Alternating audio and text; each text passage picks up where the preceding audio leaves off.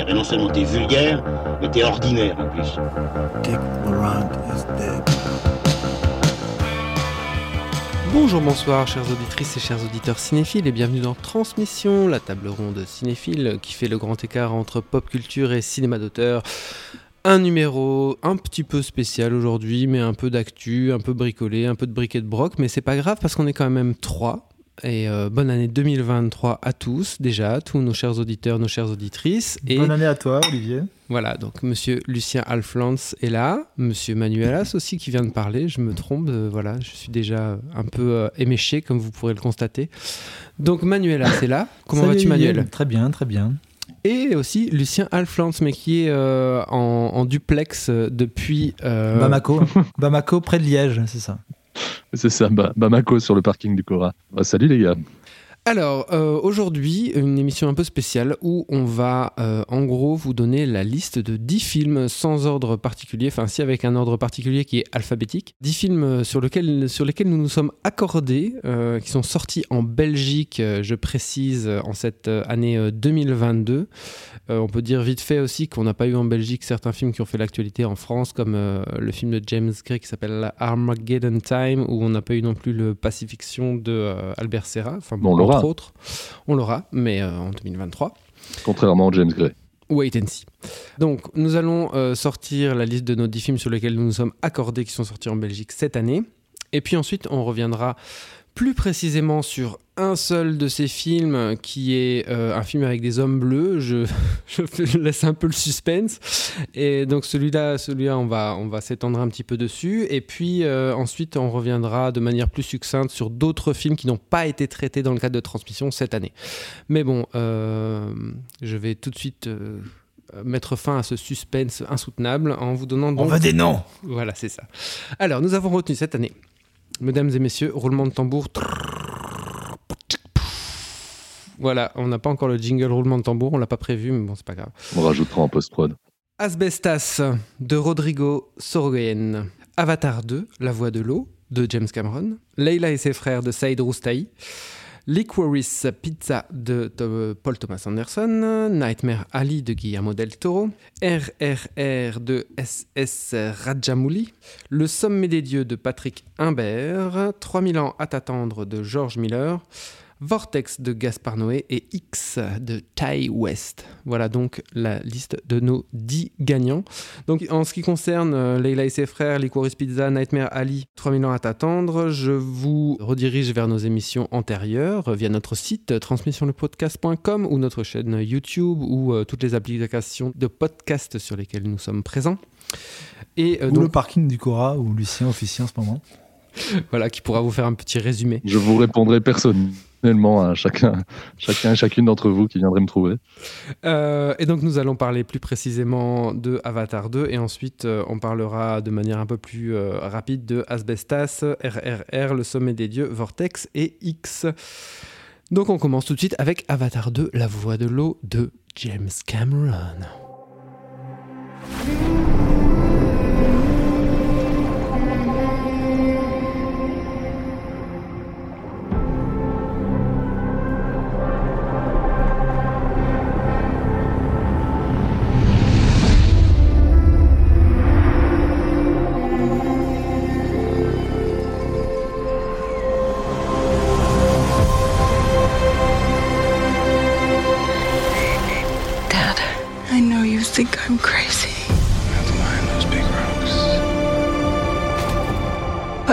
Feel her.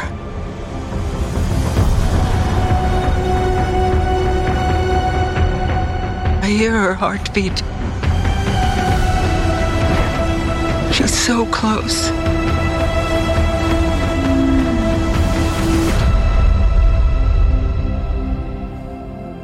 So what does her heartbeat sound like?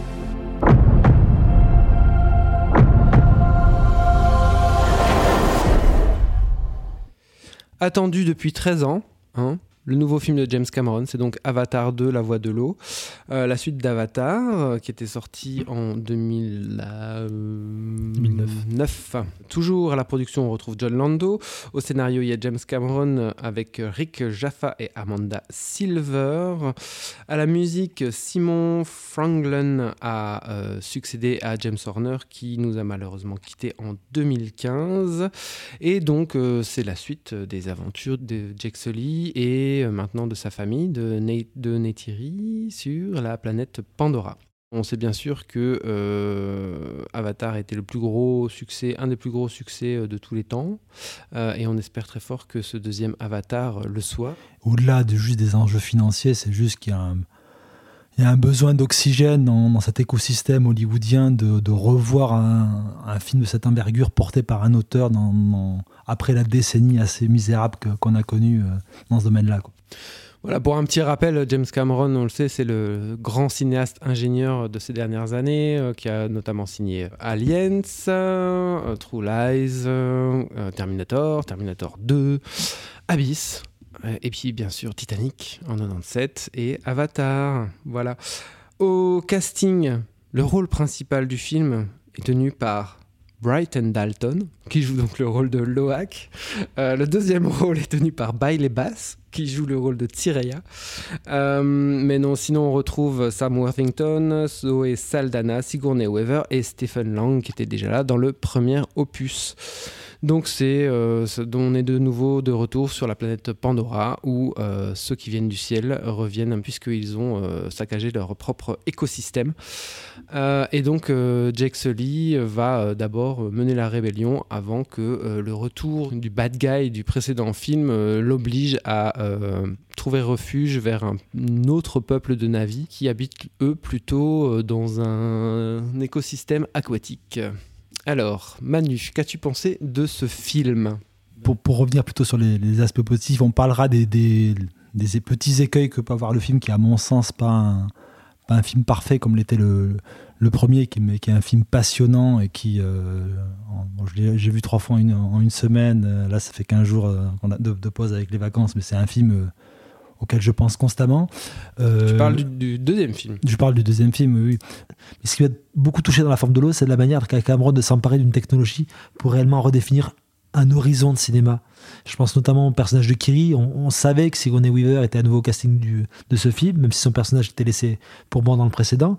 Mais là, la surprise de la retrouver derrière les traits d'une ado de 13 ans, une des filles adoptives de Jack Sully, qui est alors, alors littéralement née, euh, il y a assez peu de mystère. C'est un personnage christique. Oui, mais oui, il est clairement le fruit d'une immaculée conception.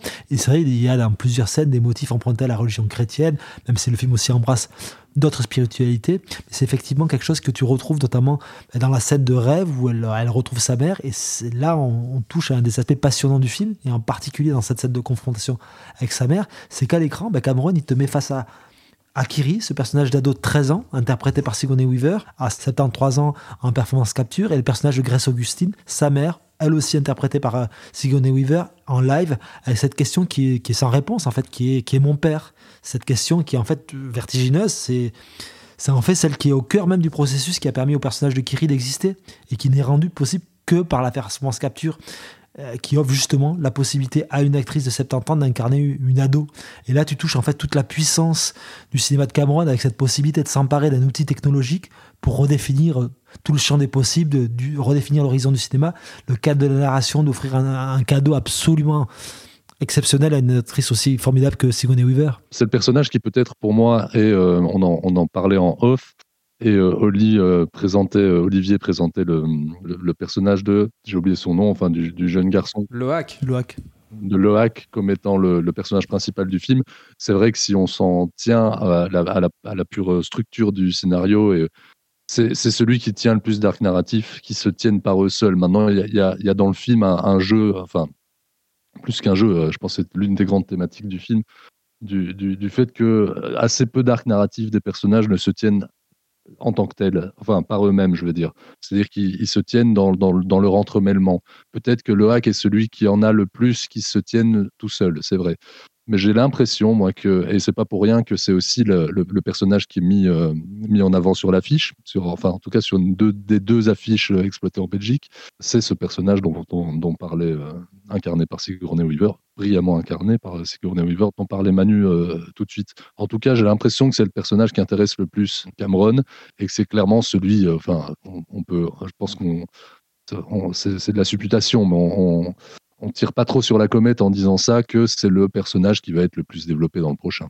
Ce qui est surtout intéressant, c'est de se rendre compte que au-delà de la présence à l'écran et des arcs narratifs des personnages, la manière en fait de les comment Cameron aménage certaines séquences de pure contemplation, de, de, plus, de, moments où il arrête quasiment sa narration pour filmer ces personnages, où on sent vraiment cet intérêt au-delà de, pistes qui développent le personnage de Kiri on sent qu'il y a un vrai plaisir à, filmer Sigourney Weaver à, l'âge de 13 ans, quoi, en fait. Il y a une jouissance de, cinéma à se dire qu'on évolue dans ce, cadre-là. Et je pense que cette, euh, tension euh, est communicative, en fait. Mais euh, en fait, bah, il prend surtout le temps de filmer justement ce personnage de Kiri dans des moments de contemplation. Enfin, c'est elle qui a surtout ces moments de pause, je pense. Et Kiri est justement un personnage qui est en, amour avec euh, Ewa ou en amour avec euh, Pandora. Ewa étant un peu l'esprit qui émane de la planète Pandora. Et euh, est-ce que Cameron lui-même ne serait pas un peu amoureux de. Enfin, il l'est sans doute amoureux de l'univers qu'il crée de toutes pièces. Donc c'est sans doute le personnage qui, duquel il se sent le plus proche. Oui, tu sens dans la manière de la filmer que Cameron il est amoureux de ce personnage, qu'il la filme en état d'émerveillement perpétuel avec des plans qui, qu'il emprunte en fait au, premier film, ce l'émerveillement de Jack Sully ou cette communion avec la nature de Neytiri. Et là aussi, pour parler cinéma, c'est comment en seulement deux plans, il est capable de te raconter tout ce rapport filial qu'entretient le personnage avec la nature. Il la filme en fait de la même manière et dans la même position lorsqu'elle vient écouter les battements du cœur de sa mère dans le labo, lorsqu'elle s'endort dans une clairière un peu plus tard en écoutant les pulsations d'Ewa. Et, et, toute cette mise en parallèle, c'est quelque chose que le film en fait fait régulièrement. Je pense par exemple avec euh, cette scène avec Loak où il entre à l'intérieur du Toruk et celle plus tard avec les chasseurs qui vont eux-mêmes forer à l'intérieur d'un autre Toruk pour en extraire ce, ce, nouvel or jaune là qui promet une jeunesse éternelle. Et là, on voit bien qu'au-delà de l'aspect très frontal que peut avoir le cinéma de Cameron, que ce soit dans ses dialogues ou dans une certaine dramaturgie, en fait, la narration, elle, elle est toujours travaillée de manière beaucoup plus souterraine et de manière beaucoup plus subtile. C'est tout à fait passionnant ce que tu dis. On va tout de suite un peu partir dans tous les sens, mais bon voilà, le, film veut un peu ça aussi, j'ai l'impression. Sur deux choses que tu viens de développer, ces moments de stase, euh, un peu d'observation du monde, de contact avec, euh, enfin, de tout ce dont vous venez de discuter, c'est quelque chose qui est assez nouveau dans le cinéma de Cameron, ou en tout cas qu'avant il, euh, il interprétait à travers l'action. Ici, il y a vraiment des moments qui sont comme ça, vraiment des purs moments de stase, qui sont totalement décorrélés de l'action et qui sont assez superbes et qui font partie même du, du propos du film, euh, enfin d'une des thématiques du film dont on reviendra, sur laquelle on reviendra très probablement ce que je veux dire par là, pour être plus clair sur l'action et sur la stase, euh, c'est que dans, par exemple, enfin, je pense que dans tous les films de Cameron, qui sont des films euh, pour la, plupart du temps assez parfaits, j'ai revu Terminator 2 euh, il y, a très peu de temps, après avoir vu Avatar 2, les films partagent énormément. Il y a en effet certains moments où dans, la, dans, le, dans le pur développement de l'action, on pourrait, si on était au, catéchisme scénariste, on pourrait se dire, scénaristique, on pourrait se dire qu'on on pourrait couper certaines parties de ces scènes d'action. Bon, bah, un peu de la même manière, euh, je pense que dans Avatar 2, Cameron en fait, euh, enfin, réutilise, je veux dire, ce temps de latence, mais en le réinterprétant de manière totalement différente et totalement en dehors de l'action. Euh, l'autre truc sur lequel je voudrais rebondir par rapport à ce que vous avez dit, c'est que en effet, Peut-être que Cameron se retrouve très fort dans ce personnage de Kiri à travers son rapport à l'univers qui a été créé. C'est très, très, vrai et très malin ce que tu dis, Oli. Mais moi, il y a un, un, petit détail qui m'a frappé dans le film, euh, particulièrement la seconde vision. C'est que. Euh, il y a un personnage auquel, pour moi, le, euh, Cameron se réfère lui-même assez bien. C'est l'espèce de personnage scientifique qui, qui, fait partie d'une expédition, je vais dire, mercantile et qui le fait un peu pour l'amour de la science. Le personnage manière, interprété par, par Jeffrey Treven, c'est ça? Le gars de Fight of the Concords. c'est ça. Exactement. Et en fait, j'ai trouvé ça assez brillant. Euh, ça m'avait pas frappé à la première vision, mais à la deuxième vision, je me suis dit, c'est clair que c'est volontaire. Qui s'implique dans ce truc-là euh, pour aller faire son, son art d'une certaine manière, comme Cameron fait son art au sein de Disney. Et alors, si on veut tirer le truc un peu plus loin, bon, c'est peut-être de la, c'est peut-être de l'exégèse, mais euh, euh, le, fait même qu'ils aillent retirer de cette baleine, de ce taurouk, un liquide de rajeunissement, on va dire ça comme ça, en dit peut-être long aussi sur, euh, sur une certaine volonté de, de, Walt Disney Company dans le traitement de la plupart de ses sorties euh, actuellement et qui ne rendent pas hyper service au cinéma. Juste pour un peu aider nos auditeurs, on va dire que ce personnage euh, dont parle euh, Lucien, euh, selon lui, Cameron se défausse un peu à travers lui. C'est un personnage de scientifique qui est envoyé sur Pandora et qui fait partie d'un navire qui va chasser des baleines.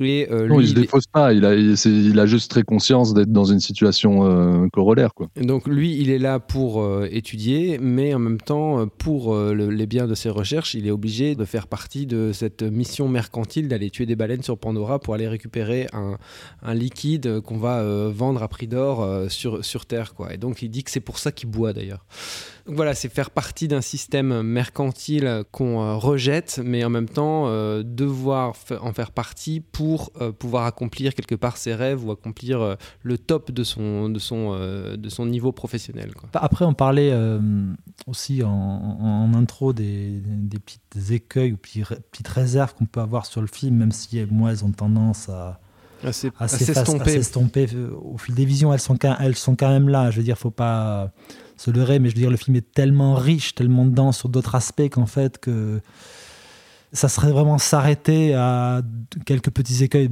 Je vais, on va peut-être les lister. Moi, je pense qu'il y, a un souci dans, la surexposition du film. Après, c'est, elle est liée, je pense, de manière contextuelle au nombre de temps qui espace les, deux films, le nombre de protagonistes qui, qui débarquent. Donc, forcément, à un moment, par souci de clarification et de clarté, il y a une volonté vraiment de, rendre très clair tous les personnages.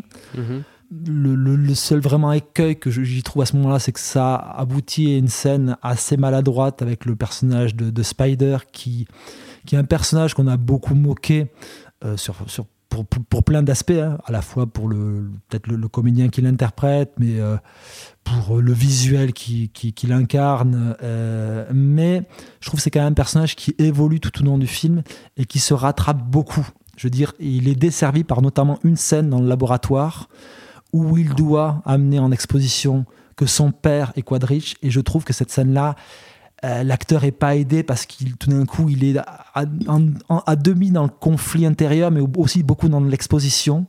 Et c'est peut-être on a un sur-régime d'exposition à ce moment-là et on accepte assez peu cette scène là elle est c'est pas en plus la scène là la mieux mise en scène de Cameron, je trouve, dans, la, manière dont le personnage se retourne, on redouble les effets tu, du, à la fois dans l'écriture, etc.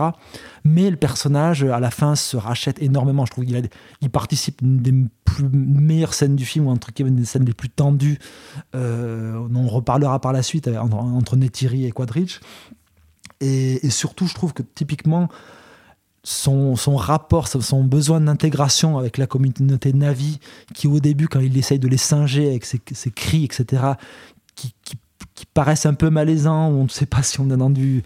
on, on, sait, on, a, on, a, du mal à situer le personnage. Je trouve à la fin la réponse qu'il donne à son père, qui, qui, est uniquement dans un cri, est hyper juste, hyper, hyper efficace, tout d'un coup il n'a plus besoin de dialogue pour exprimer, entre guillemets, euh, quelle est sa nouvelle famille. Pas particulièrement sur ce personnage-là, mais de manière générale sur le côté un peu plus lâche de sa narration. Je pense qu'il y a un truc qui est assez fascinant, c'est que euh, on peut dire que de manière générale, euh, Cameron a toujours été cherché, alors au-delà des mythes, etc., il a toujours été cherché dans les pures structures scénaristiques du, du cinéma classique hollywoodien.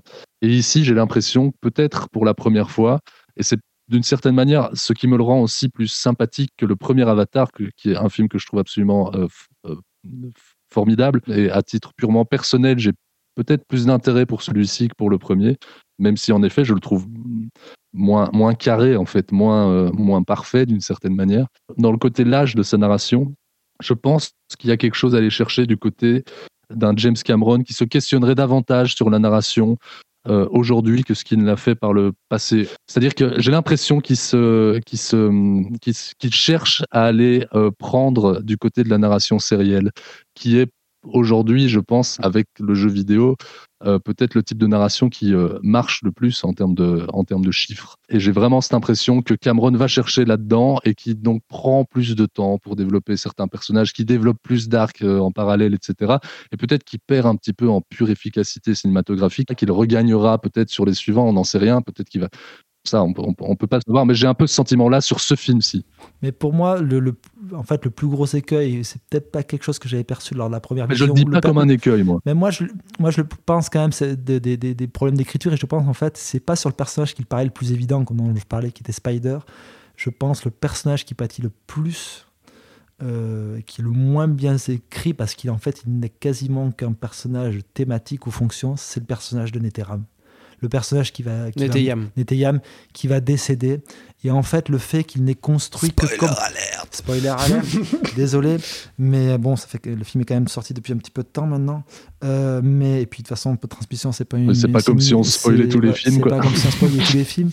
C'est juste que je, là, c'est là où je pense que le film ne- n'atteindra pas un- une, une dimension émotionnelle aussi forte que certains films de Cameron. C'est que ce moment tragique du film, vu que le personnage est tellement construit en creux et quasiment que pour montrer la différenciation avec son frère Loak et surtout appuyer un des propos du film, et là on va, on va Oui, partir vraiment dans vrai. tous les sens, qui c'est un film beaucoup plus belliqueux que ne l'était le premier Avatar, beaucoup plus radical dans sa, dans sa volonté de, de faire sécession. Exactement. Donc justement, cette logique de, du bon élève qu- qu'interprète ce fils aîné, et qui va payer le prix parce que justement, il suit un peu trop les rails, Exactement. ben, le problème, c'est que quand tu le fais disparaître à la fin, il y a une portée thématique, mais une portée émotionnelle qui est amoindrie. Parce que ce personnage ne s'est, ne s'est pas accompli, tu n'as pas vécu auprès de lui pour réellement vivre sa mort de manière aussi tragique, en fait, que les personnages, eux, le ressentent. Et donc, d'une certaine manière, c'est à ce moment-là où ça m'a étonné, où d'un coup, l'aspect thématique prenait peut-être plus de place que l'aspect émotionnel dans le film. Et c'est pour moi, d'un point de vue narratif, si on s'en tient justement à la pure narration sans parler d'écueils techniques que je peux avoir sur le film, c'est en fait, je pense, le point de l'achoppement sur lequel le film ne se rattrapera pas au fil des visions. Il n'atteindra jamais un- une apogée émotionnelle euh, dans son climax à cause de ça, à mon sens. Elle intervient à contre-temps, cet apogée émotionnel pour moi.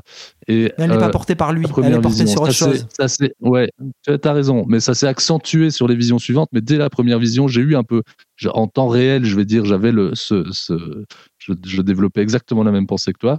Et en fait, c'est en effet porté par d'autres choses. Euh, c'est vrai que la thématique de la filiation dans le film est vraiment ramenée, euh, exposée dans tous les sens, tirée beaucoup et même rappelée très fort, euh, très fréquemment. Quoi. Non, mais oui, oui, je suis d'accord, je suis d'accord avec vous. Après, j'ai pu lire et entendre euh, qu'on attaquait pas mal le film sur ses représentations patriarcales. euh, c'est un grand sujet de l'époque, mais le, le Ah, mon, cul sur la, mon cul sur la commode, parce que je veux dire, sur, Ouais, c'est d'une absurdité totale parce que le film passe 3h12 à te démontrer l'échec du patriarcat. Vraiment, c'est littéralement ça. Et donc, enfin voilà, c'est comme souvent euh, dans, ce genre, dans ce genre de, de, de bêtises qu'on peut entendre. Et puis, c'est surtout d'oublier que Cameron, justement, a souvent euh, bien découdé d'avance sur, sur, le discours actuel sur le cinéma. Ouais, dans, dans l'absolu, dans l'absolu. Il a toujours 12, 12, 12 coups d'avance. Je vais juste jusqu'au bout de ma. Et puis je te passe la parole. Euh, mais c'est d'une manière générale, hein, c'est un truc qu'on voit très souvent, et particulièrement sur ce type de cinéma, parce qu'il y a, y a un snobisme un peu latent sur, euh, fa- face à ce genre de film. Bah, c'est en fait voir les, voir les signaux sans voir euh, leur traitement, sans voir ce qu'ils signifient, en fait. Mais ça, c'est vraiment un truc qu'on. Je pense qu'on est en, cinéphile averti, euh, on est souvent confronté à ce genre de de- d'écueils dans, les échanges. Oui, et puis, justement, quand je parlais justement de deux coups d'avance que pouvait avoir Cameron, pour avoir revu encore une fois euh, l'Avatar 1 avec ma compagne avant d'y aller, c'est typiquement la scène du baiser. Alors qu'aujourd'hui, on te bassine sur toutes les notions de consentement à juste titre dans la vraie vie, hein, mais ou au cinéma, où des fois on fait des relectures a posteriori, tu te rendrais compte que déjà en 2009, la question du consentement, elle était posée chez Cameron, mais pas de manière idéologique, elle est vraiment posée par les, par les enjeux entre les personnages. Tout d'un coup, la, la scène du baiser, elle, elle est, réellement, elle, elle- elle est réellement de, demandée. Là, intrinsèquement, euh, quoi. ouais. Ça te fait beaucoup sourire quand, quand, quand tu entends tous les discours sur euh, le manichéisme, sur le- l'aspect bas du front de cinéma de, de Cameron, t'as envie de dire, c'est souvent les critiques qui critiquent le côté bas du front du cinéma de, de, de Cameron qui le sont le plus, quoi. Parce que lui n'en fait jamais un, un statement, il n'en fait jamais une position idéologique, mais euh, il est très clair, entre guillemets, quand tu regardes son cinéma, quoi. Depuis le début, c'est un, cinéaste qui a choisi la voie féminine. Comme malgré les, malgré les grosses cylindrées, malgré les, les guns, etc., il a fait ce choix de manière très très tôt dans sa carrière. Tu as tout à fait raison. Et un truc qui est fascinant, c'est que avant, je pense qu'il avait, c'était quelque chose qui était là. C'est-à-dire que il avait pris ce, ce, bah, voilà, quand on connaît un peu l'histoire personnelle de Cameron, etc., ça, ça s'explique sur plein de, sur plein de niveaux. Mais voilà, c'était là. Aliens, c'est un film qui, qui parle de ça, entre autres, et c'est comme ça. Ça part de là. Ici, dans Avatar 2, il montre le trajet de cette pensée-là. Il ne montre pas un personnage féminin euh, affranchi de toutes les règles qu'on a, qu'on a pu euh, euh, leur mettre dans les pattes pendant toute une histoire du cinéma. Il montre le chemin vers ça et puis l'accomplissement vers ça en fin de film. Et ça, je trouve c'est bah, pour le coup très en phase avec les questionnements de l'époque et, et, fait de manière absolument brillante parce qu'à nouveau, c'est fait à travers le récit et c'est fait à travers quelque chose que tu ressens, mais je veux dire de, de euh, au plus profond, quoi, que tu ressens de manière intrinsèque.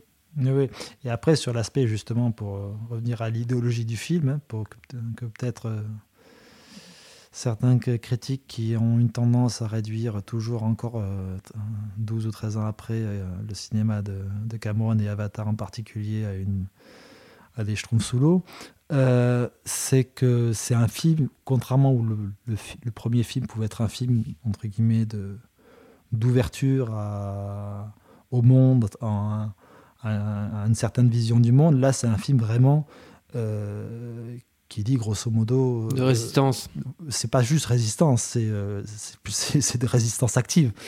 C'est c'est plus du tout, c'est plus une résistance où on va construire, on va se mettre en, retrait de la civilisation. Le premier était un film de résistance. On, va, oui, mais là, de manière beaucoup plus frontale, c'est-à-dire en fait, celui-ci, la résistance ne se passera pas par une confrontation avec la société en tant que telle. C'est-à-dire tu ne peux plus aller, tu ne vas pas aller construire ce que, ce que fait euh, Jake, cette idée de Jake de, refuser le conflit tout au long du film en disant je vais préserver ma famille et je vais m'enfuir et, et, je vais pouvoir vivre comme ça. Et, et, en fait, ça amène à la mort de son fils. C'est tout simplement ça que ce n'est pas possible et que ça la position en disant euh, je vais rester, je vais me battre. En gros, euh, voilà. c'est ça qu'il dit à la fin. c'est le discours qu'a sa femme depuis le début. non, justement, il s'échange un peu ce discours-là. C'est ça qui est assez malin, c'est qu'il y a vraiment un rapport de vase communicant par rapport à la violence. Et en fait, le discours du film sur la violence est absolument brillant parce que il pose toutes les questions. C'est-à-dire que la fin, elle reste relativement ouverte. On se doute de ce qui va arriver par la suite. Mais j'aime beaucoup, euh, justement, tout, le film comme, questionne un peu ça avec en effet un jeu de, un jeu de, de, de, propos, je veux dire, entre euh, le, le, père et la mère de la famille. Qui est, qui est, brillamment traité et qui, qui, se tient vraiment de bout en bout et qui qui, amène à, cette conclusion. Et cette conclusion, elle arrive vraiment sur, un, sur une idée de mise en scène qui est assez brillante, parce que euh, il reprend vraiment le, quasi exactement le même plan que celui qui clôture le premier, mais pour le revoir, pour le repervertir, pour le, pour le, réinterpréter autrement, et de manière, en effet, avec, avec tout le film que tu viens de voir, avec tout ce que tu viens de prendre dans la gueule, en fait, de te le, de te le représenter, mais de manière beaucoup plus radicale. Et là, je rejoins tout à fait Manu, c'est parfaitement brillant. Le temps que je suis là-dessus, euh, je, lance vite ça, et puis je vous, je vous passe la parole, mais c'est euh, parce qu'on parle beaucoup de... de enfin, Manu euh, relève beaucoup les, la communication qu'il y a entre cet avatar-ci et le précédent, mais en fait, c'est un, un film d'une certaine manière comme l'était Terminator 2 par rapport à Terminator 1. Euh, c'est un film qui ne fait que revisiter le premier et qui est en fait qu'une question de révision, de revoir, mais c'est qui te place toi en tant que spectateur au centre de son récit à travers la révision. C'est un film qui est absolument brillant là-dessus, à travers la, à travers la révision, dans le sens, à travers le, la, nouvelle vision, le, revoir. Euh, c'est un film qui ne traite que ça, enfin qui traite énormément ça par, sa mise en scène pure et par sa technique pure. Je pense que le HFR, euh, dont on a peut-être pas encore énormément parlé jusque-là, euh, va vraiment dans cette optique-là. C'est-à-dire que c'est une manière de redécouvrir un, certain pouvoir du mouvement de l'image, un certain pouvoir du cinéma simplement, et de te refaire voir je veux dire, les passages obligés du premier, et qui donc développe énormément de références au cinéma, mais à son propre cinéma. C'est peut-être, enfin, il y a des références à chacun des films de, de, Cameron dans, dans, Avatar 2, euh, au cinéma de manière générale, il y a, énormément de références au, western, à certains. On peut penser à la, déjà dans le premier, hein, mais on peut, on peut penser à des films d'Anthony Mann ou de d'Elmer Daves à travers la, Flèche brisée ou la porte, la porte du diable. Euh, qui, reprend vraiment certaines thématiques et même certaines euh, idées euh, d'acheminement de personnages, je vais dire. Bref, tout ça pour dire qu'en fait, cette nouvelle technique qu'est le HFR participe vraiment à, au propos même du film, en fait, à la proposition, à une nouvelle proposition, une proposition à revoir ce qu'on connaît déjà, mais à travers une nouvelle forme, un nouvel écran. Ouais, mais c'est là où le film peut-être manque de radicalité, parce que tu parles de HFR, mais le film est proposé justement en HFR en, termes de diffusion, mais en VFR. Donc on va faire quand même un petit point technique, désolé les amis. Le HFR constitue à, projeter, dans le cas d'Avatar, euh, le, film en 48 images secondes, contrairement au format standard euh, du cinéma euh, qui est du 24 images secondes, mais qui est un format qui ne se justifie que de manière économique, hein, tout, simplement pour trouver un moment un ratio d'images secondes qui permettait de ne, pas, de ne pas souffrir entre guillemets du défilement des images de manière stroboscopique et à la fois de ne pas monter trop pour ne pas dépenser trop de pellicules. Aujourd'hui, c'est un standard qui n'a plus vraiment de raison d'être. Seulement, la Cameron a fait un choix. contrairement à, voilà, c'est une forme de représentation. C'est un, c'est un code de représentation qui est hérité du, qui est hérité de de contraintes économiques. De contraintes économiques. Et qui est là depuis 90 ans et, qui, a, influé le, la vision. Et, contrairement à d'autres films qu'on a pu traiter, euh, notamment le, le, Gemini Man de Ang qui était tourné en 120 images secondes et qui était diffusé en 120 images secondes tout du long, Cameron a fait un choix. Alors, la seule explication moi, que je peux y voir, qui était un choix, à mon avis, euh, de stratégie économique du fait de l'ampleur et de les enjeux qui sont autour d'une suite d'Avatar 2, du fait que les, films précédents en HFR ont systématiquement eu des problèmes de communication et ont eu, entre guillemets de réception, le public euh, assimilant le HFR à une à quelque chose qui n'était plus lié au cinéma, une, forme de perte de repères liée, liée à cette, cette augmentation du, du nombre d'images par seconde, juste parce qu'en fait on est notre œil a besoin de se réhabituer à des codes hérités de, quasiment un siècle de cinéma. Non, mais... Et parce qu'il faut adapter sa mise en scène aussi au HFR, ce que fait Cameron et que ne faisait peut-être pas Peter Jackson, euh, qui était quelque chose qui avait par exemple, pas mal... Euh... le faisait, parce que tout comme toute nouvelle technologie, elle demande des, beaucoup d'ajustements. Mais le, choix qu'a fait Cameron de, pour, pour, entre guillemets, que les choses passent de manière plus douce, c'est-à-dire de monter euh, a priori le, HFR, euh, donc du 48 images secondes sur les scènes d'action et euh, le 24 images secondes sur les scènes plus posées, ce qui est entre guillemets, c'est sur cela qu'il communique, même si c'est schématique. Dans, hein. la, dans la, pratique, c'est pas du tout le cas. C'est justement là le problème, c'est qu'à des moments, tu te poses des questions pourquoi un choix a été fait de tel frame rate à, à tel moment? Et moi, le problème que j'ai en tant que spectateur, c'est que ça ça va contre mon immersion. C'est-à-dire que moi, j'ai aucun souci avec le HFR, contrairement à, beaucoup. Moi, je ne milite pas pour, mais pour avoir vu typiquement euh, G minimal en 120 images secondes, c'était une expérience de cinéma euh, que, j'aimerais beaucoup revoir et beaucoup surtout voir d'autres cinéastes en emparer. On avait déjà discuté à ce moment-là. Mais tout d'un coup, de revenir systématiquement ou de manière euh, sur un plan ou deux ou constamment varier le, le framerate et de redescendre à 24, d'un coup le 24 images te paraît, j'ai envie de dire pauvre, je sais pas, parce que c'est peut-être pas forcément le mot le plus adéquat, mais tu as l'impression que tout d'un coup, physiquement, le, le, le, le, film passait au ralenti, mais d'une mauvaise manière, entre guillemets. Il y avait, il y avait tout d'un coup, où, entre guillemets, c'est peut-être mes yeux et mon cerveau qui est, qui est, qui est pas aussi, qui est pas le, le, même niveau de rame que par exemple Olivier qui n'a pas été dérangé par ça. Mais moi, tout d'un coup, ça me pose problème parce que tout d'un coup, je vois la technique ressurgir là où justement le HFR me l'a fait oublier. Et là, d'un coup, je, c'est comme si tout d'un coup, euh, pour schématiser, ben, c'est ce qui se passait typiquement, notamment euh, sur certains films qui sont tournés en IMAX, où d'un coup, tu, es en open mate, donc tu es en du plein écran, et tu le plan suivant, tu, repasses en, en, avec des, des, des, barres noires, tu repasses je ne comprends pas la logique. Euh, cette non homogénéité du film fait qu'à un moment, je pense que ça aussi joue dans, une certaine forme de retrait émotionnel que je peux avoir par rapport au film. Alors, pour préciser, moi je l'ai vu, donc j'ai vu le film deux fois en IMAX 3D en HFR. Mais c'est vrai que la première fois que je l'ai vu, euh, c'était direct à la sortie. J'avais pas entendu parler de ces problèmes de lagage, machin, de euh, saccade des, plans en 24 euh, images secondes. Et c'est vrai que ça m'a pas du tout choqué. La après la deuxième fois, vous comme comme j'en avais entendu parler, j'ai été un peu plus attentif et c'est vrai que euh, j'ai remarqué à certains moments que euh, oui, le, film d'un coup, les mouvements semblent plus ouais, voilà, un peu plus robotique, un peu plus saccadé comme ça. Ce qui, ce, qui, est fou, c'est qu'en fait, ils sont pas saccadés, ils sont dans la vitesse dans laquelle tu es habitué à voir le cinéma. Mais c'est parce que. vu qu'auparavant, tu as monté le niveau, c'est que d'un coup. Ben, non, c'est pas, pas, que ça. C'est pas que ça. Ah, tu te rends compte tout d'un coup que le 24 images devient une forme archaïque à ce moment-là. C'est parce que tu l'as, tu l'as comparé à quelque chose qui va de manière beaucoup plus fluide à côté. C'est pas qu'une question de comparaison, parce que moi j'avais déjà ce problème-là avec la 3D avant sans le HFR, et je trouve justement que le, euh, cette espèce de problème de saccade, un peu comme si, oh, si on voulait euh, expliquer ça avec des mots simples, un peu comme si euh, l'avant et l'arrière-plan bougeaient pas exactement en même temps, quoi, comme s'il y avait un très léger décalage. C'est pas exactement ça, mais le ressenti, c'est un peu ça. Moi, c'est un truc qui m'a toujours gêné avec la 3D, et on a revu ensemble le premier Avatar sans HFR il y a deux mois, je sais plus exactement j'avais eu ce problème-là en voyant le film. Et c'est vrai que c'est quelque chose qui me rebute un peu avec la 3D. Justement, le HFR annihile quasi intégralement ça. Donc ça, c'est un truc assez génial. J'ai exactement les mêmes problèmes que Manu par rapport à l'utilisation de, de, ce, de ce HFR euh, composite, on va dire. Euh, à la différence que moi je le justifie d'un point de vue thématique. Alors je vais peut-être pas rentrer là-dedans. Je, pense que là c'est pour le euh, coup, je, je veux voir, mais je pense que c'est quand même de l'exégèse parce que quand tu entends Cameron en parler, Cameron parle clairement que pour lui le HFR n'est pas du tout une nouvelle oui, Après, Cameron parle très, très rarement de la thématique de ses films. Oui, mais pour lui, Cameron, il parle clairement du fait que le HFR, pour lui, n'est qu'un outil permettant d'améliorer la 3D.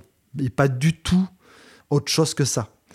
Donc, euh, sur, sur, ces aspects-là, oui, tu pourrais après faire une exégèse par rapport euh, aux thématiques qui énervent le film et, et plein d'autres choses, mais je pense que, bon, on verra dans quel framerate sont proposés les, les prochains films. Mais je, moi, c'est vraiment quand même un des gros écueils du film du fait de tout ce que le, le HFR lui permet de faire à la fois euh, narrativement et technologiquement. Et, je trouve que voilà, Cameron a tellement toujours été en avance sur ce, domaine-là.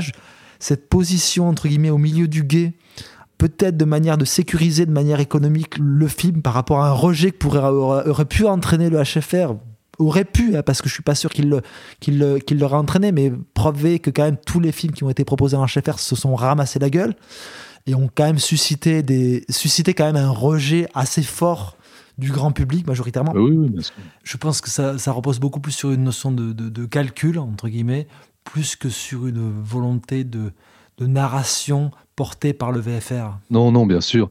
Mais on s'assied pas sur 90 ans d'histoire du cinéma comme ça, tu vois. Et, je comprends en tout cas euh, enfin, tout ce que vient d'expliquer Manu. Pour, pour, être vraiment particulièrement euh, euh, subjectif, je veux dire, moi, y a à la première vision, il y a vraiment trois choses qui m'ont gêné dans le film. En effet, cette espèce de, de relâchement dans la structure narrative. Qui est, ouais, je suis pas d'accord avec totalement... le mot de relâchement. Pour moi, il n'y a pas un relâchement dans la structure narrative. C'est juste qu'il y a une, un certain Manu a bien mis le doigt dessus. Euh, je pense qu'il y a une mainmise de la, une, espèce de mainmise de la thématique qui est trop, euh, trop présente avec des choses qui sont calées dans le, dans le scénario pour faire passer cette thématique dans tous les sens. Euh, et explorer cette thématique de l'affiliation donc euh, et, de, bah, patriarcat qui vont annihiler un peu l'émotion. Mais après, je dirais pas que le scénario est relâché. Il n'est pas du tout relâché. donc en fait, cette espèce de relâchement narratif qui, bah, qui pour moi, qui a pour moi totalement disparu lors de la, enfin quasi totalement disparu lors de la deuxième vision parce que justement je, je, je l'interprétais, je veux dire, je ne le voyais plus comme un manquement, mais comme, un, mais comme une force, d'une certaine manière, d'un point de vue thématique, d'accord, mais qui au final a marché sur moi très fort sur, euh, sur des reconnexions euh, émotionnelles en, plus tard dans le film. Donc ça, c'est voilà, c'était c'était une chose. Et les deux choses, les deux les deux écueils qui pour moi restent euh, au-delà de la première vision, c'est en effet tous ces, ces, repassages, parfois, mais parfois littéralement d'un plan à l'autre, du HFR à 48 au 24 doublé, qui en effet par instant me, me sort un petit peu, à un tel point que j'étais curieux en fait de me dire bon bah en fait je, je, serais curieux de revoir le film une troisième fois à plat et, euh, et en 24. mais c'est ça qui est paradoxal, c'est ça, qui est quand même très paradoxal, c'est la problématique je pense. Et il reste un troisième écueil qui pour moi euh, reste même à la seconde vision, c'est que euh, j'ai d'ailleurs oublié son nom, mais le compositeur qui a fait la musique de ce film n'est pas James Horner, parce qu'elle est quand même très en deçà, je trouve, de la musique du premier. Elle est encore plus présente que dans la plupart des films de Cameron qui se reposent pourtant beaucoup sur la musique, mais là, elle est vraiment la quasi tout le temps. Mais malgré ça, euh, elle est aussi à nouveau thématiquement justifiée. Euh, disons qu'elle a, une, elle a une, une, utilité thématique assez forte parce qu'on peut dire que le thème du film est assez proche, est assez basé sur le thème euh, d'un des personnages féminins. Bah, le problème, c'est que, en effet, elle est là tout le temps et donc du coup, il n'y a pas non plus de. Enfin, il n'y a pas beaucoup de sinusoïdes en fait dans l'utilisation de cette musique. J'ai l'impression que Ouais. c'est une espèce de tapis de fond et du coup tu ne retiens pas vraiment grand chose. Moi je, je serais incapable de te fredonner euh, le thème de Avatar 2, quoi, mais incapable de Euh, c'est ça. c'est ça. Si tu, le- si tu le fredonnes, en fait, tu fredonnes le, celui Le seul thème que tu en retiens, fait. c'est celui Ouais, de ça. Horner qui revient du précédent. quoi. C'est exactement ça. Mais après, moi, ce que je trouvais aussi intéressant quand tu disais la, la- la manière dont, dont Cameron euh, fait une relecture du, du, du 1 avec ce nouvel opus, c'est notamment aussi du, du, per- du- du personnage de, de ce fils qui est le personnage, ce personnage principal.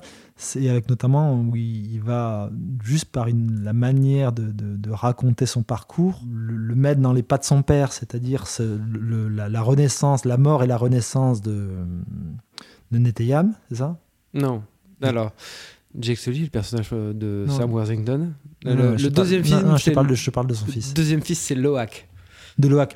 Oui, voilà, la, mort et la renaissance de Loak est quasiment montrée de la même manière que Jack Sully devient Toruk Maktou dans, dans le 1. C'est-à-dire il le, il, il le fait clairement passer par une ellipse très assumée, d'autant plus que l'ellipse dans, dans le domaine de, de ce cinéma, en performance pratique. capturée virtuelle, non mais je veux dire, est, est clairement une décision narrative très forte.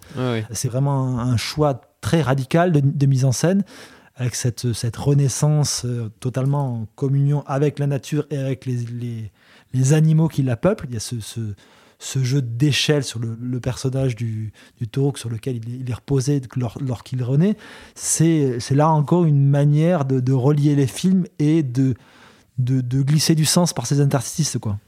Très bien, merci messieurs. On a été quand même très fait. long sur euh, Avatar 2, même si euh, je pense qu'on pourrait en parler encore deux heures. Donc, euh, On pourrait po- notamment parler, quand on parlait de radicalité, parce qu'on a parlé de radicalité thématique, mais en termes de radicalité aussi émotionnelle, quel est le type de blockbuster qui a pu aboutir à une scène aussi intense que celle qui se noue entre Quadrich et, et Neriti à la toute fin du film? Neytiri, elle, est, elle- Neytiri. elle- Neytiri, elle est tout simplement Quaritch. dinguissime. Elle est, elle, elle est juste dingue tout d'un coup, où à un moment, on va humaniser le bad guy du film par un moment où le, le personnage positif va complètement vriller. Elle est, elle, est- elle est, elle est Ouais, absolument bah, folle, cette scène. non, Dramaturgiquement, elle est dingue. Ouais, d'accord, mais je pense pas qu'elle soit aboutie. Ah, non, non, non, pense. parce que là, le- les, les- là, il y a un problème dramatique au niveau des enjeux des personnages. Je suis désolé. Quaritch, à ce moment-là, son revirement, pour moi, il n'est pas suffisamment préparé. J'y crois pas. Et Ah, euh, si, le truc, c'est que Neytiri, dans ce film-là, elle est super intéressante, mais elle est travaillée uniquement sur son côté animal. Sur le, la- elle représente juste le côté euh, animal, sans doute un peu belliqueux, ou en tout cas une, espèce de, de chose qui reste euh, des, des qui est complètement décorrélée euh, des, humains. Elle est la, face euh, belliqueuse qui n'est pas le côté marine de euh, Jake Sully. Tout ce que lui envie d'ailleurs le personnage où on sent qu'il y aura un antagonisme très fort de Spider, quoi. Tout ce que lui envie Spider, que d'ailleurs on travaille déjà un rejet entre Neytiri et Spider, notamment dans cette scène-là.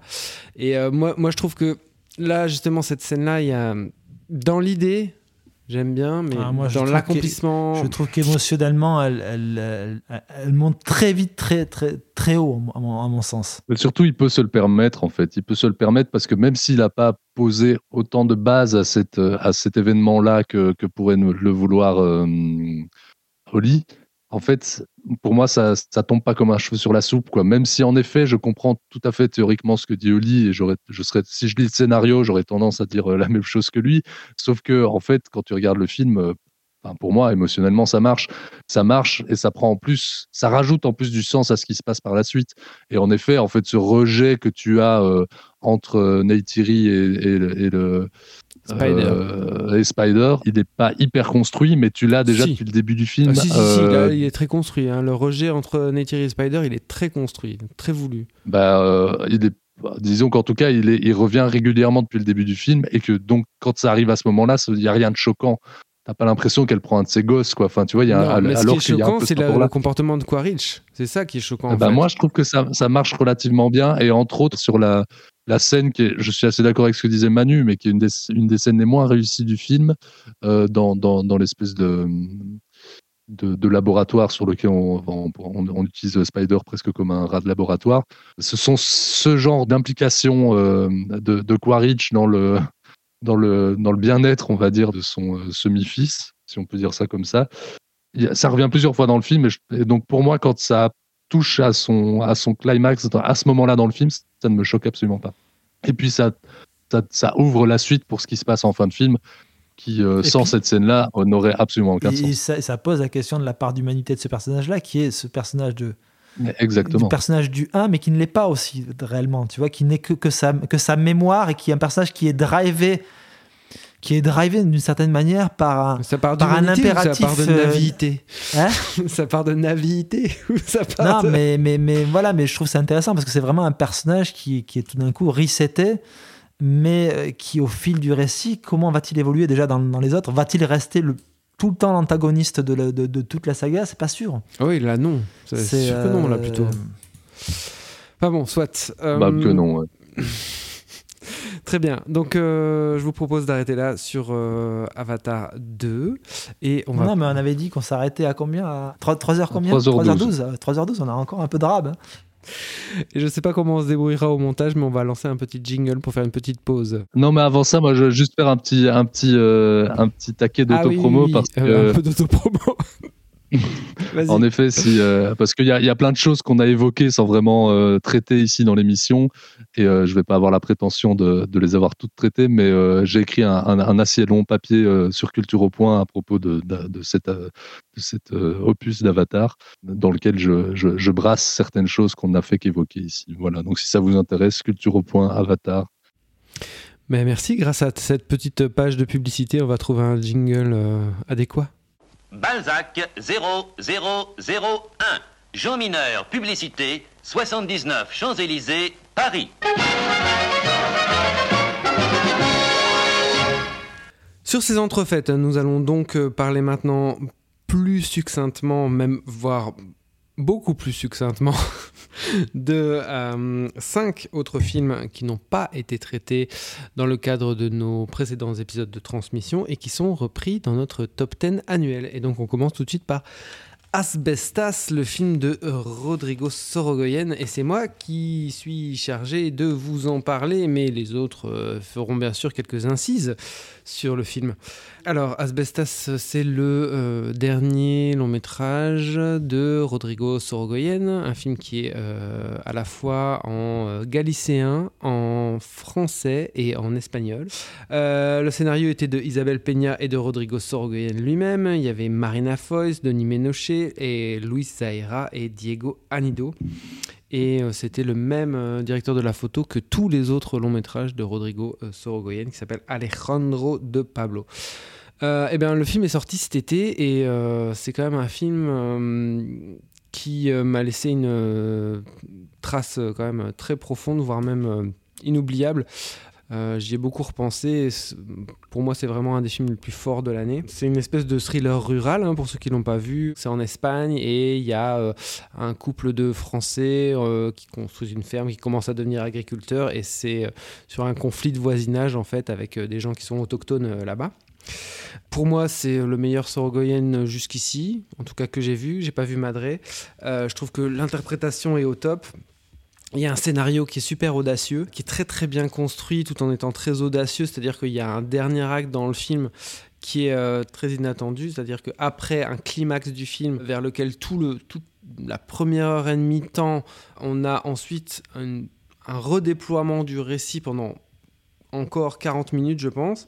C'est un pari quand même assez fort au niveau de la structure. Et pourtant, en remisant tous les, hum, remettant tous les, conflits euh, sur euh, trois personnages féminins qui étaient plutôt en retrait dans la première partie du film, la première grosse partie du film, Sorogoyen va réussir à redéployer euh, son récit, à relancer son intrigue jusqu'à un climax supra-étouffant autour d'un d'un achat de, brebis, enfin d'une scène d'achat de brebis.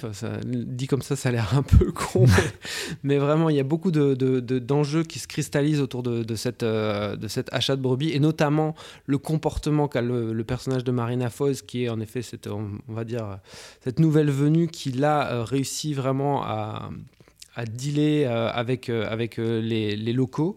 Enfin, il arrive vraiment à une atmosphère ultra suffocante dans, dans, le film.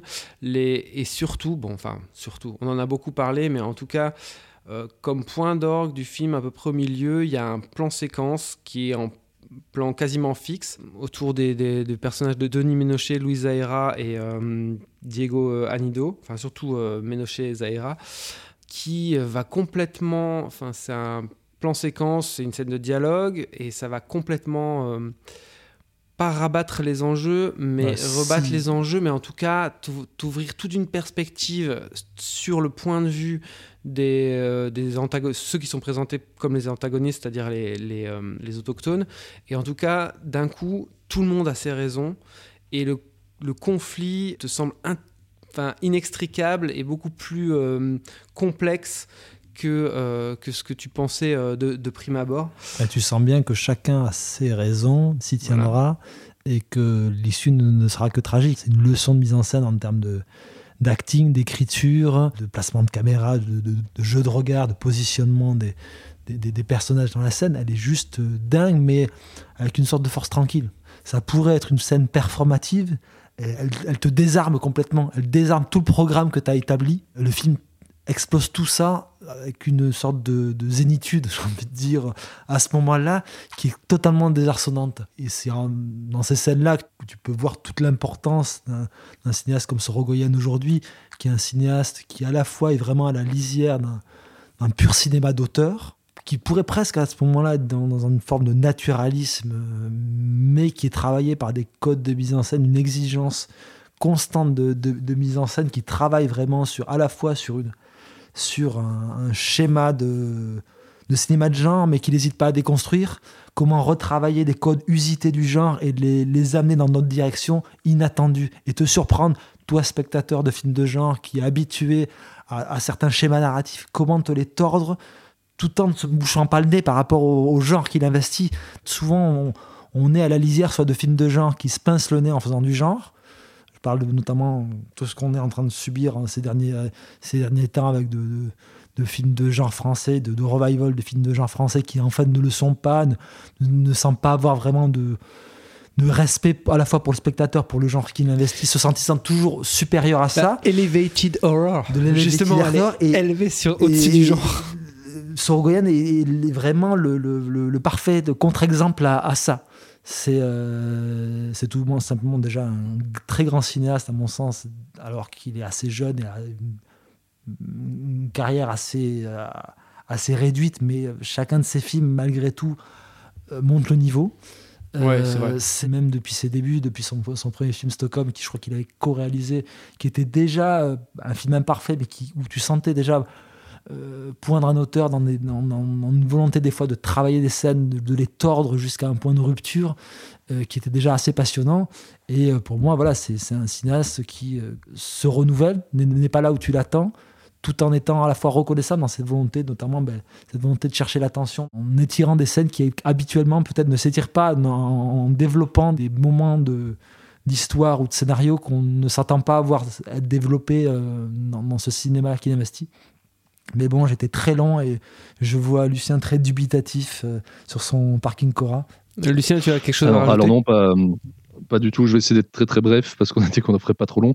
Je suis à 100% d'accord avec ce que vous dites, euh, en rajoutant peut-être, je ne sais pas si vous l'avez dit, mais si j'étais pas très concentré à ce moment-là, peut-être qu'il y, a un, y a un tour de force euh, sur le casting dont, dont deux des quatre personnages principaux, dirons-nous, euh, sont joués par des acteurs francophones qui jouent en espagnol. Alors bon, voilà, peut-être que c'est le fait, en effet, comme tu disais, Oli, qu'on ne parle pas espagnol, que qui joue dans le fait. Enfin voilà, mais.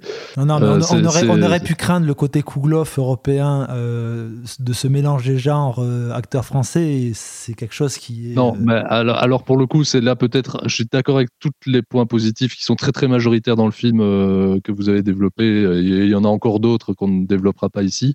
Maintenant, il y a un truc moi qui m'a gêné, c'est quand ce rapport-là s'inverse, c'est-à-dire quand Sorogoyen dirige ses acteurs en français. Là, j'ai un peu plus de mal, particulièrement dans une scène qui m'a qui m'a brusqué dans la vision du film et qui m'a sorti du film pendant toute la durée de sa scène. Le film avec lequel j'ai pu reconnecter par la suite, en effet, autour de, de, tout ce, climax, autour de la vente de, chèvres ou de moutons, je sais plus ce que tu, disais, Oli. De brebis, bah, voilà, on ah, c'est presque, c'est entre les deux, non? Chez La brebis, c'est entre la chèvre et le mouton. rurale. Nous, on vend juste ça sous vide, tu vois. Enfin bon, bref. Euh, Qu'est-ce que je disais avec toutes ces conneries? Euh, Oui, donc il y a une scène entre Marina Foïs et sa fille qui revient sur euh, là où ils habitent en Espagne. Et cette scène-là, qui est une scène très, pour le coup, qui reprend vraiment tous les codes du cinéma d'auteur franco-français, scène de cuisine, comme on a là beaucoup entendu dire, qui peut ne pas me déranger. Je trouve que là, il y a vraiment un problème dans la direction des acteurs. Et je me demande si c'est pas lié au fait que Sorogoyen ne parle peut-être pas euh, aussi bien français qu'il ne parle espagnol, voire ne parle peut-être pas français, j'en sais rien du tout. En tout cas, je trouve que la jeune actrice est vraiment catastrophique et même Marina Foy, c'est un peu en dessous. Non, et moi, je euh, suis et pas- ma- moi, je et suis moi, pas- ça m'a sorti du film à ce moment-là. J'ai reconnecté avec après, ça m'a pas ça m'a pas gâché le film, mais il y a quand même, c'est quand même un écueil assez notable pour moi dans le film. C'est une scène qui dure quand même 20 minutes. Moi, je suis pas d'accord. Après, je, elle- elle- Je suis pas d'accord non plus. C'est une scène effectivement qui est là encore aussi une scène qui, qui joue de l'étirement, mais dans, dans, dans un, dans, dans un mouvement de caméra qui est tout di- différent où on passe d'un d'un personnage à l'autre. On est on n'est pas dans une, dans une scène en plan séquence quasiment fixe comme le décrivait Olivier. Là, on est vraiment dans un échange verbal où, où Oui, c'est vrai, c'est des scènes assez semblables. mais il y a, il y a- tu sens que c'est vraiment un dispositif, pas un dispositif, mais c'est quelque chose qui, qui- qui l'intéresse dans sa mise en scène de, de pousser le point de rupture. Peut-être qu'elle passe, elle a l'impression de passer plus en force d'une certaine manière, parce qu'elle est plus démonstrative, mais parce que aussi tu as un personnage qui, en qui essaye d'en secouer un autre.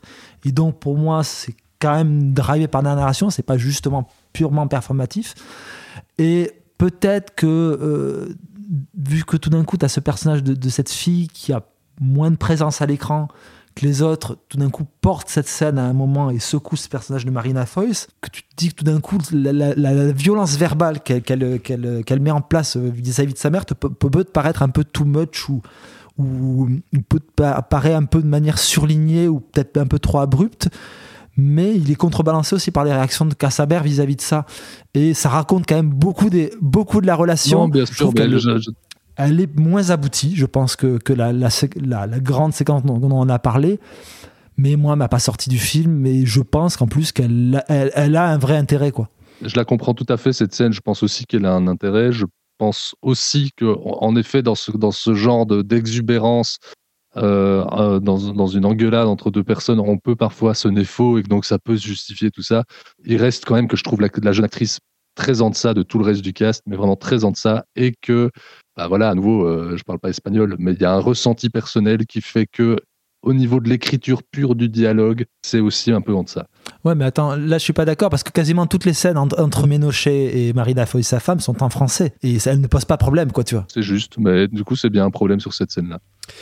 Merci messieurs, je pense qu'il faut qu'on s'arrête là.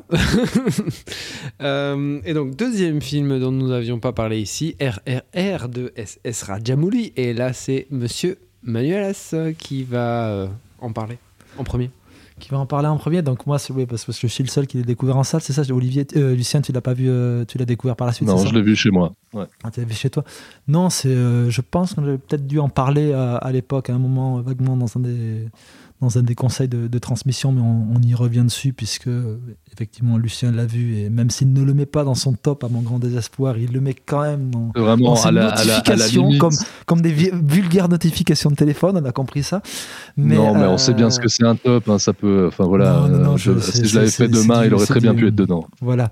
Pour le coup, on a, ça fait un bout de temps qu'on a décidé qu'il n'y avait pas, des- à, juste titre, de, de ne pas d'avoir de hiérarchie dans, dans ces tops-là et de juste de dresser un panel de films euh, qui nous ont marqués, qui ont, qui ont un peu ouvert nos, nos chakras pendant l'année ciné- cinéma. Moi, ça en fait vraiment partie. J'ai tout d'un coup retrouvé des sensations de, de spectateur de cinéma euh, que je n'avais eu que au, au moment où j'ai découvert par exemple le cinéma de Hong Kong. C'est un film, Oui, par exemple, je pense, en termes de pur plaisir de, de, de, de- de séance de cinéma. Je n'ai pas eu de, séquence aussi jouissive, je pense, depuis Detective 2 de Choi. C'est quelque chose même qui remonte à toute ma découverte du cinéma hong- hongkongais, que ce soit les, les John Woo, les Choi mais les Chun Soo-tung, etc. Il y a une forme d'exubérance dans, ce cinéma-là. On peut y retrouver aussi certains, je pense, même très, une certaine radicalité, une forme d'excès qu'on peut trouver dans un certain cinéma américain, mais qui se pratique plus, qui était par exemple le cinéma d'un cinéaste comme Mel Gibson. C'est un cinéma qui fonctionne avec les, potards quasiment tout le temps euh, à, à 200%. Euh, ça peut brusquer euh, certains spectateurs, mais c'est un cinéma extrêmement généreux qui, comment dire, s'empare d'une veine que je ne retrouve plus dans le cinéma d'action, d'une veine quasiment mélodramatique que pouvait avoir le cinéma de Hong Kong, qui, qui ne, pas avoir de peur des émotions, quelles qu'elles soient. C'est exactement ça, et c'est peut-être justement ça, moi, qui m'a mis un peu face à mes propres. euh, J'étais très content que tu commences sur le film, euh, Manu, parce que peut-être que justement ce côté-là m'a mis un peu face à mes propres, euh, mes propres limites critiques. C'est-à-dire que c'est un film que j'ai vu, que j'ai pris dans la gueule. Je me suis dit à peu près 150 fois devant le film. Je, n'avais jamais vu ça. Ça correspond à énormément de choses qui auraient pu me déplaire. Et peut-être qu'en effet, son exubérance, son excès permanent fait qu'il n'est que en lisière de mon, de mon top, en tout cas de ma liste de films. Mais bon, évidemment, si j'en faisais une un peu plus élargie, enfin, si elle n'était pas euh, réduite comme on l'a fait pour pouvoir euh, créer un top commun, il aurait été dedans. Euh, Peut-être que toutes ces choses m'ont un peu brutalisé, m'ont laissé un peu sans voix. Et je sais, et encore aujourd'hui, je ne sais pas trop quoi dire du film. Euh, Si ce n'est qu'en effet, il y a vraiment un, sentiment de redécouvrir un cinéma qu'on ne connaît pas. Et c'est marrant que tu aies commencé par parler du, cinéma hongkongais parce que j'ai eu un peu le même, la même sensation quand j'ai découvert le cinéma hongkongais avec peut-être déjà une distance historique un peu plus marquée et donc, euh, et donc un- une intégration dans l'histoire du cinéma plus grande et, euh, donc un rapport critique, je vais dire, déjà plus construit que là, je, vraiment, euh, il y a aussi que je ne connais très très mal le cinéma indien. Euh, c'est un film euh, avec des idées de mise en scène comme on n'en voit jamais aujourd'hui, plus jamais en tout cas, et même rétrospectivement très très rarement. C'est un film extrêmement plein, c'est un film qui a peur de rien, c'est un film euh, qui croit à 100% en son médium. Et rien que pour ça, ça vaut la peine d'être vu. Et je regrette de ne pas l'avoir vu sur, sur, sur grand écran parce que tant d'excès en encore plus grand, ça doit être encore plus spectaculaire. Non, mais ce qui est, ce qui est, moi, ce qui est dingue, en plus, que tu dis qu'en fait, la, la, la diffusion relativement confidentielle du film. en Belgique, euh, c'est une catastrophe. hein, ouais. Ouais, mais le film, en fait, il est débrouillé par Kinépolis qui, visiblement, euh, régulièrement sort des films indiens, mais quasiment à destination Ouais, de la population euh, euh, sur le La territoire. communauté. La, la- la communauté. La diaspora. et qui est euh, pour le coup qui n'est pas relayé sur les sur des tout simplement les agendas culturels belges hein. c'est quand même assez dingue euh, c'est ça c'est vraiment par hasard que moi j'ai découvert qu'il y avait une séance qui, qui, est- qui était projetée alors qu'on épluche relativement les agendas de sortie et il était complètement hors euh, hors, hors des clous donc il est pas du tout Même sur mis- Netflix. Hein. mis, mis en avant. Et euh, tu te dis, ce, genre de film-là avec une exploitation euh, solide, il n'y a plus personne qui a envie de revoir les, films d'action américains que tu te tapes à la pelle parce que c'est. Tellement des coudées au-dessus en termes de, spectacle. Comment peux-tu t'enthousiasmer après face à des ce qui était proposé euh, par l'industrie hollywoodienne? Je veux dire, il n'y a, pas de compétition possible. La compétition, elle est possible parce que ce cinéma-là, il est mis à la marge. Mais c'est pas du tout un cinéma de la marge. C'est vraiment un cinéma, euh, même je pense pour le coup, c'est assez clair, à visée expansionniste. hein. On y retrouve, quand je parlais du cinéma hongkongais, on y retrouve aussi certains travers du cinéma hongkongais. C'est un film qui est assez délibérément euh, raciste sur, sur certains aspects. Mais après, raciste comme les films hongkongais l'étaient vis-à-vis de la colonisation britannique. Donc c'est aussi à relativiser. Mais bon, ils sont assez, assez frontales sur, sur, sur cet aspect-là. Il n'y a pas beaucoup de finesse à, à ce niveau-là. Oui, Mais Par- ça, fait par par- rapport- ça fait partie aussi. par rapport aux Britanniques, pas par rapport aux Pakistanais. hein. Voilà. Non, non, non, oui, oui, soit, soit- soyez bien d'accord sur ça. Là, ce serait encore plus tendu, en effet. Non, non, non, non, non. De toute façon, le Pakistan est un trop grand marché pour eux.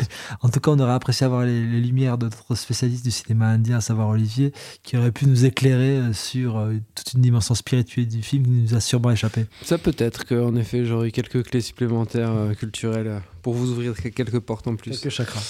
Mais euh, c'est Lucien qui va nous ouvrir maintenant. Son propre chakra à lui. Je vais vous ouvrir euh, vos chakras sur quel film exactement? Bah non, mais pour alterner un peu, tu vas nous parler de Vortex maintenant. Je peux tout à fait vous parler euh, des souvenirs que j'ai de Vortex. Euh, Peux-tu te fier à tes raconte sou- quoi déjà? Peux-tu te fier à tes souvenirs quand tu parles de Vortex? Bah, C'est toute la question.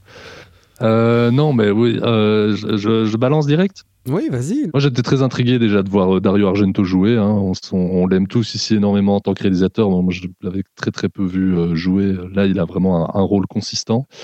Euh, non, moi, ce qui m'a passionné dans, Vortex, c'est peut-être, enfin, il y, a- plein de choses qui m'ont passionné, mais c'est peut-être la réunion de deux cinémas que Noé arrive à faire coexister en permanence. On est vraiment dans une sorte de, de, enfin c'est pas pour rien qu'il prend euh, Françoise Lebrun et euh, Dario Argento pour jouer son couple de protagonistes, hein, parce que vraiment on sent qu'il va chercher vers un cinéma extrêmement formaliste à la euh, de Palma, Argento ou bien et bien d'autres, et à la fois d'une certaine nouvelle vague, on le sait extrêmement fan du film de Stache.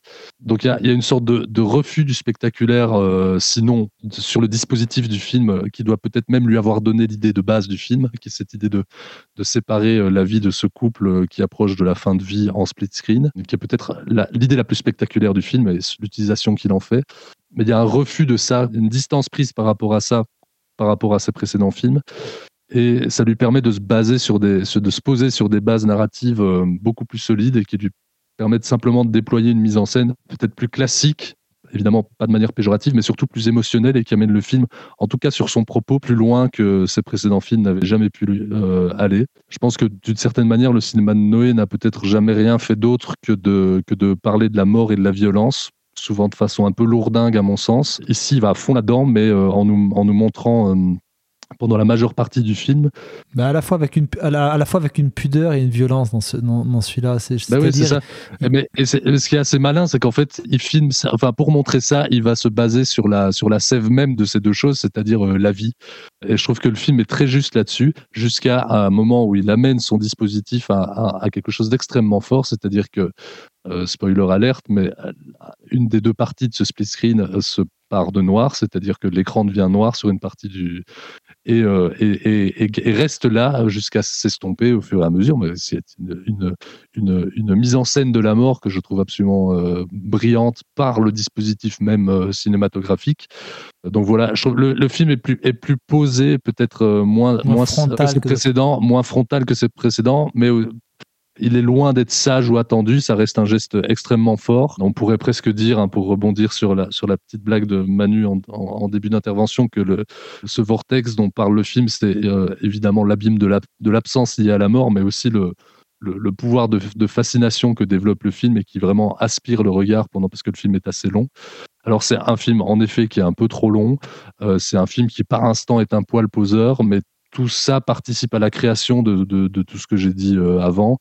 Et c'est surtout un, enfin c'est aussi un film qu'on peut-être qu'on que, que je reverrai pas d'aussitôt, euh, mais c'est un film que j'oublierai pas d'aussitôt non plus quoi.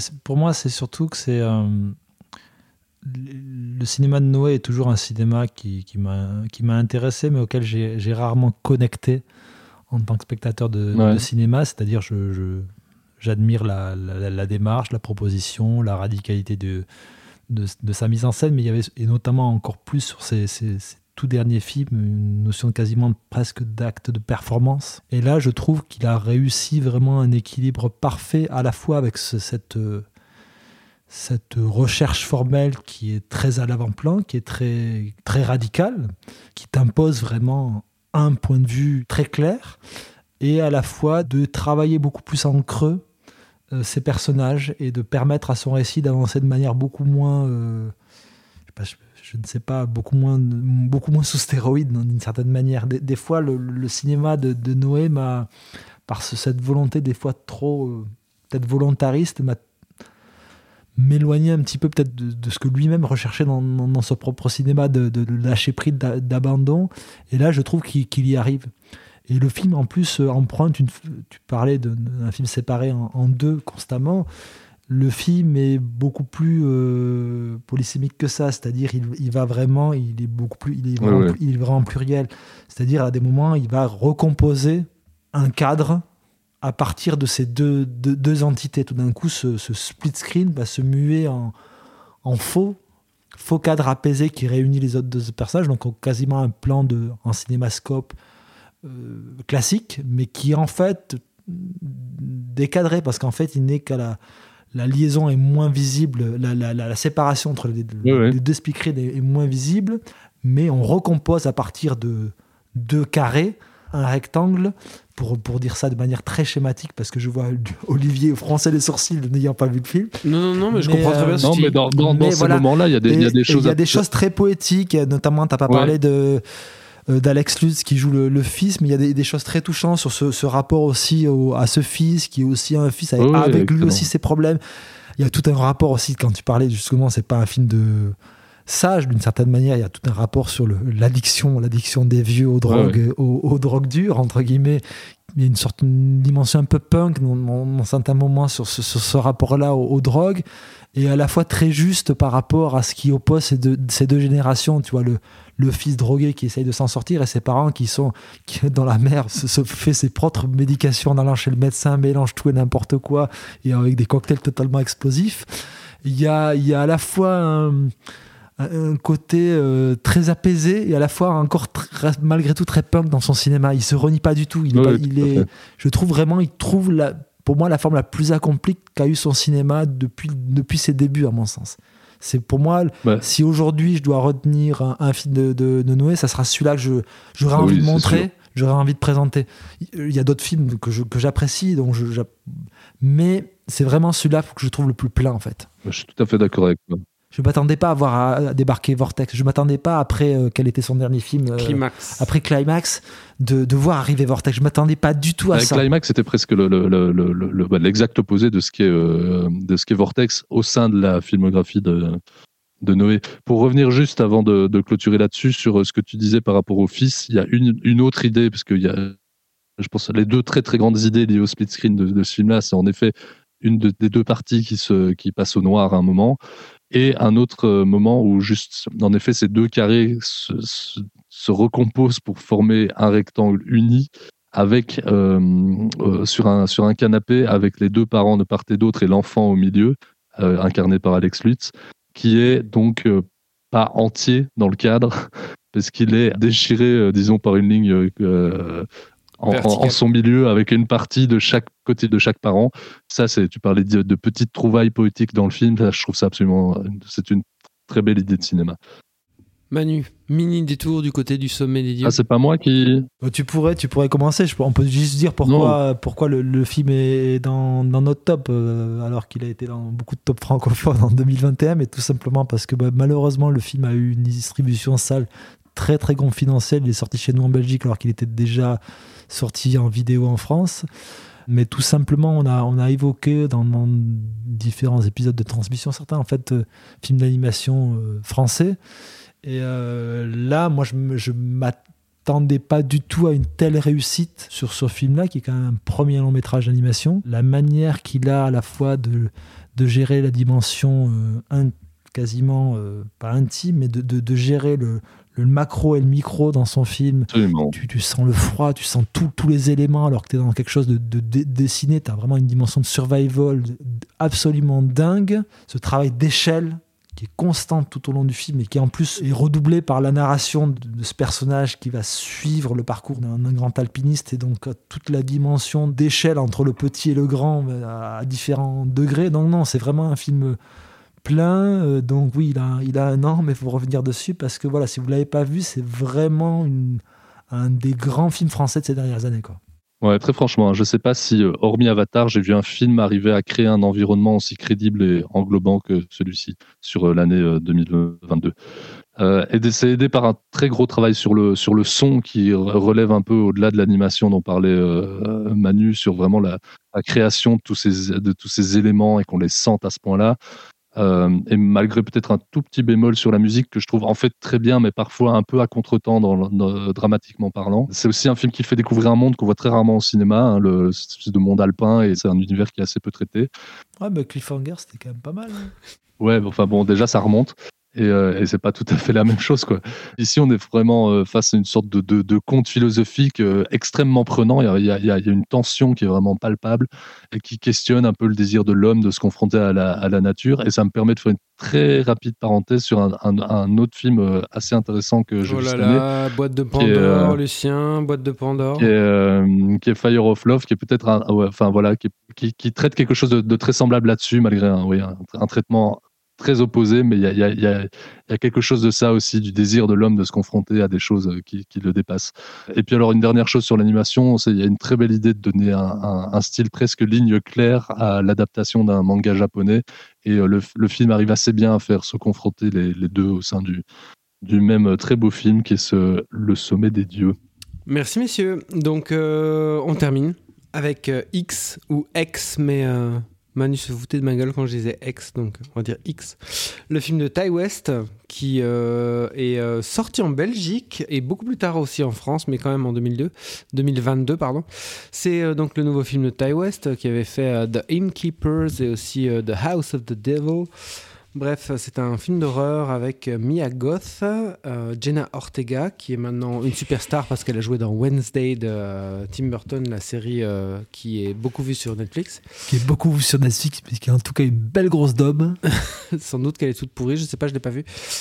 et Kid Cudi, bref, ça se passe en 1979, 79 pour nos auditeurs français, et c'est l'histoire d'une équipe, micro-équipe de cinéma porno qui loue une ferme au Texas pour pour y tourner leur premier film. Et euh, bien sûr, ça va tourner en jeu de massacre. Un peu comme un épisode de transmission, en fait.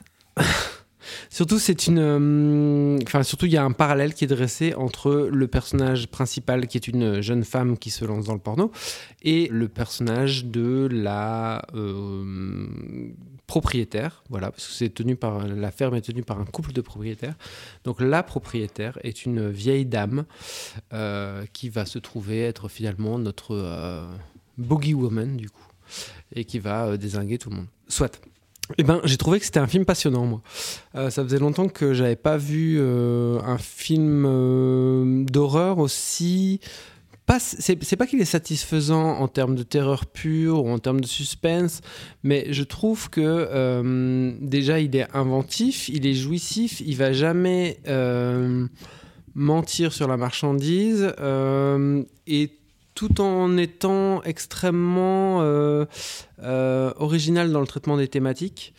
Euh, et il va aussi développer vraiment bien ses personnages. Je trouve que dans la première heure, première heure, euh, ouais, 1h10, euh, il va vraiment réussir à vraiment bien dresser ses personnages, leur donner une existence à chacun.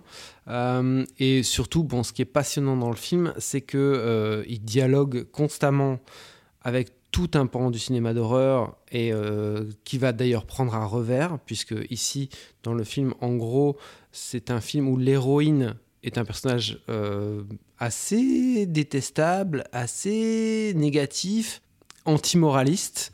Euh, c'est un film assez antimoral, euh, ou en tout cas anti-morale chrétienne, très fort, qui va te dire plutôt que rester dans la morale chrétienne va t'amener plus d'emmerdes que de temps en temps euh, l'outrepasser très largement.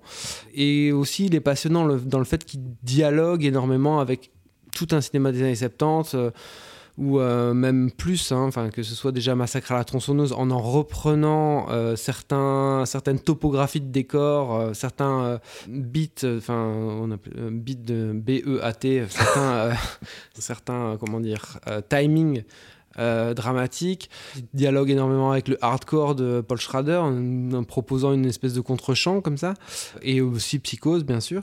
Et en même temps, c'est vrai qu'après, une fois qu'on arrive au moment des mises à mort en, en elles-mêmes, donc, qui arrive quand même assez tard, une heure de film plus ou moins, ça peut être relativement décevant en termes de pur. euh, voilà, on avait parlé ici de Don't Breathe 2 où il y avait un moment un type euh, dans un fauteuil roulant attaché euh, au fond d'une piscine et puis un truc en verre qui vient le décapiter. Enfin bon, des espèces de mises à mort complètement grandiloquentes et grand guignolesques. Ici, on n'aura pas trop ça, mais je trouve que thématiquement le film se tient bien. Oui, c'est juste que c'est peut-être le, le final et c'est le côté slasher qui revient à la fin. Tu sens que c'est la partie qui l'intéresse le moins et c'est la partie peut-être là aussi la moins intéressante du film Ouais, aussi. c'est hein, vrai. c'est- C'est vrai. Et mais mais il y a un autre truc qui m'intéresse aussi très fort dans le film, c'est que donc cette équipe de films porno, le réalisateur du, film porno, enfin du film dans le film qui s'appelle euh, les, les filles du fermier, The Farmer's Daughters,